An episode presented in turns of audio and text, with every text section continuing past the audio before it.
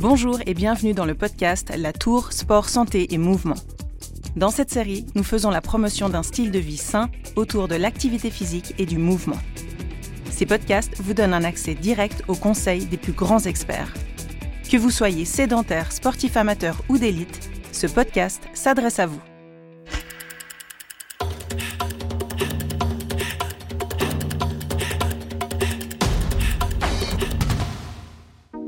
Elle hante de nombreux sportifs, professionnels ou amateurs. La blessure du ligament croisé antérieur est courante. Je suis Sarah Chiarello et aujourd'hui on vous dit tout sur ce petit bout de tissu essentiel à nos genoux avec le docteur Maxime Gros-Claude, spécialiste en médecine du sport à l'hôpital de la Tour à Genève. Maxime Gros-Claude, vous êtes aussi médecin référent pour Swisski depuis 13 ans. Pour commencer, où se trouve le ligament croisé antérieur et de quoi parle-t-on exactement? Alors les ligaments croisés antérieurs, qu'on appelle aussi LCA, comme vous le dites, c'est une petite structure qui se trouve à l'intérieur du genou et qui permet en fait de stabiliser le tibia par rapport au fémur. Il va empêcher, ce ligament-là va empêcher une translation antérieure du tibia par rapport au fémur, c'est-à-dire qu'il va empêcher le tibia de partir vers l'avant. Donc c'est un des stabilisateurs du genou. Il y a plusieurs ligaments dans le genou, il y en a quatre. Il y a le ligament croisé antérieur, LCA, dont on va parler. Le ligament croisé postérieur, lui, il empêche le tibia de partir vers l'arrière. Et puis il y a deux ligaments collatéraux, le ligament collatéral latéral et le ligament collatéral médial. Ces deux ligaments-là empêchent le genou soit de partir vers l'intérieur pour le ligament collatéral médial, soit vers l'extérieur pour le ligament collatéral latéral. Certains sports ou activités sollicitent particulièrement les genoux. De quel sport on parle exactement et quels sont les facteurs de risque? Alors, c'est sûr que tous les sports où il y a des changements de direction, des accélérations brusques, ça, ça va être des sports qui sont relativement contraignants pour le genou. Et puis, ben, ce genou, euh, il est stabilisé par ses différents ligaments et également par la musculature qui enveloppe le genou. Les deux muscles principaux, les deux grands groupes musculaires principaux, c'est le quadriceps qui se retrouve à l'avant de la cuisse, et puis les ischio-jambiers qui sont les muscles à l'arrière de la cuisse. Et ces ischio-jambiers-là sont très importants dans le contrôle justement de la stabilité du genou et notamment ce sont des stabilisateurs qui ont un peu le même rôle que le ligament croisé antérieur. C'est-à-dire qu'ils vont empêcher le tibia de partir vers l'avant. Et typiquement dans un sport euh, avec un changement de direction, avec des adversaires où il peut y avoir de l'imprévu, un contact et une réception hasardeuse, eh bien ce tibia peut partir vers l'avant et puis, ben, il est freiné par le ligament croisé antérieur, mais il est également freiné par la contraction des ischio-jambiers qui sont à l'arrière du genou. Donc là, on parle de ski, basket, ok, les sports d'équipe. Alors, c'est surtout les sports d'équipe, effectivement, le foot, le basket, et puis le ski également, qui est un gros pourvoyeur de, de rupture du ligament croisé antérieur, malheureusement. Là, il y a différents mécanismes lésionnels qu'on verra peut-être plus tard est-ce qu'être une femme ou un homme, ça, on a plus de risques de se blesser par rapport au ligament croisé antérieur Oui, alors les femmes sont quatre fois plus à risque d'une rupture du ligament croisé antérieur. C'est expliqué par des facteurs biomécaniques. Avoir les jambes en X est un facteur de risque pour une rupture du ligament croisé antérieur. On appelle ça un valgus en termes médicaux. Et donc ça, c'est un des facteurs. Il y a également probablement des facteurs hormonaux qu'on comprend de mieux en mieux et euh, typiquement, euh, c'est déjà arrivé, vous avez sûrement entendu dans votre entourage des gens qui se font une rupture du ligament croisé antérieur sur trois fois rien. Hein, ils sortent du, euh, du télésiège, ils, vaguement se croisent un peu les skis et ça amène à une rupture du croisé antérieur. Probablement qu'avec l'imprégnation hormonale, il y a parfois une fragilité ligamentaire qui peut mener à, à une rupture du croisé sur un traumatisme relativement bénin. Alors, quels sont les symptômes d'une rupture du ligament croisé antérieur? Alors, si vous vous blessez euh, le genou à ski ou au foot ou au badminton, peu importe, l'idée c'est de savoir si c'est une blessure grave ou si c'est une blessure pas grave.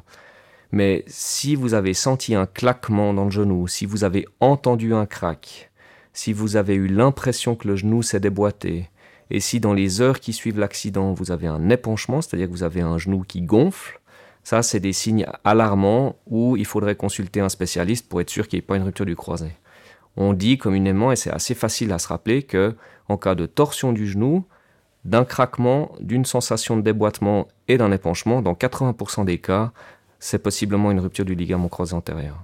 Donc le ressenti déjà au moment de la, blessure, de l'accident, est important Est très important, donc euh, cette sensation de craquement de, de genou qui se déboîte, ça c'est hyper important. Et puis ensuite, ben, en allant consulter, il y a différents tests médicaux qu'on peut faire pour mesurer la laxité du genou ou se faire une impression de la laxité du genou.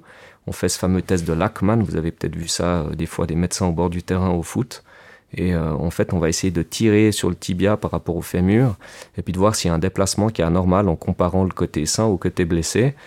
Et puis si on a un doute diagnostique, s'il y a tous ces éléments-là, euh, en écoutant le patient et qu'on a une laxité à l'examen clinique, on va demander un examen complémentaire, des radiographies et une IRM. Et ces examens-là vont pouvoir permettre de confirmer la rupture du ligament croisé antérieur. L'IRM permet aussi de vérifier s'il n'y a pas des lésions associées à la rupture du ligament croisé antérieur, typiquement des lésions méniscales, des lésions du cartilage, ou bien des lésions des autres ligaments dont je vous parlais précédemment. Brièvement, comment éviter ces blessures, parce que ce sera le sujet d'un autre podcast Alors éviter les blessures, ça passe évidemment par euh, une condition physique qui est adaptée au sport qu'on fait. Alors on n'a pas tous besoin d'être des sportifs d'élite, mais d'avoir une musculature qui est relativement solide quand on pratique le ski, d'avoir un bon équilibre, etc. Pour moi, c'est des éléments fondamentaux pour essayer de prévenir une blessure. Chez les athlètes qui ont tendance à avoir les jambes en X aussi, surtout chez les femmes, c'est d'avoir un bon contrôle de l'équilibre et puis de voir si euh, ça permet de, limiter un peu la casse.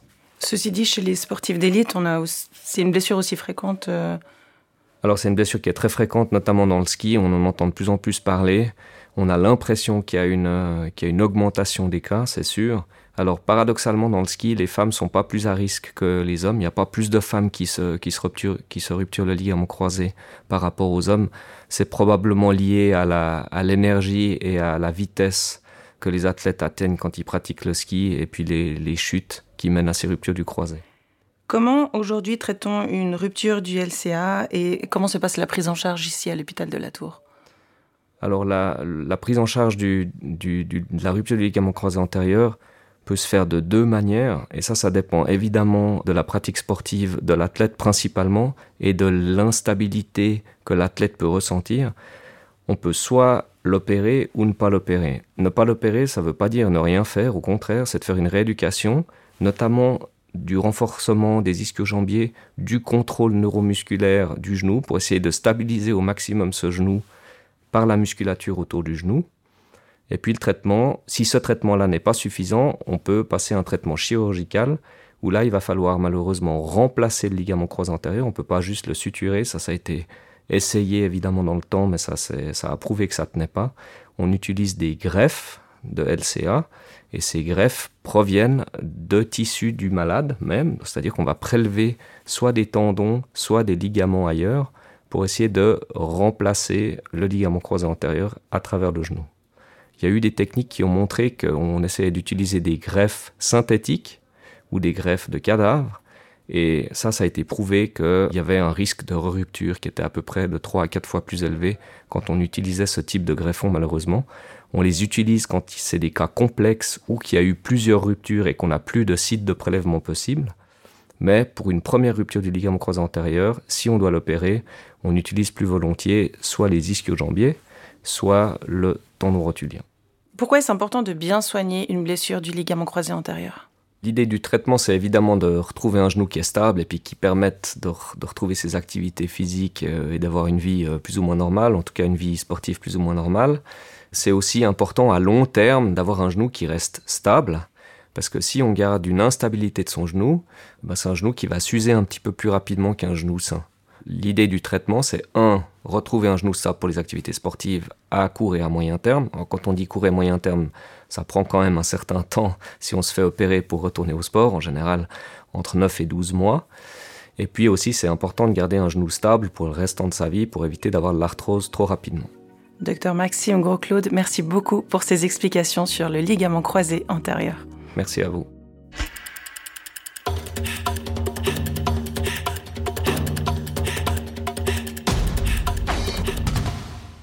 Pour plus de conseils, n'hésitez pas à nous suivre sur nos réseaux sociaux, Facebook et Instagram.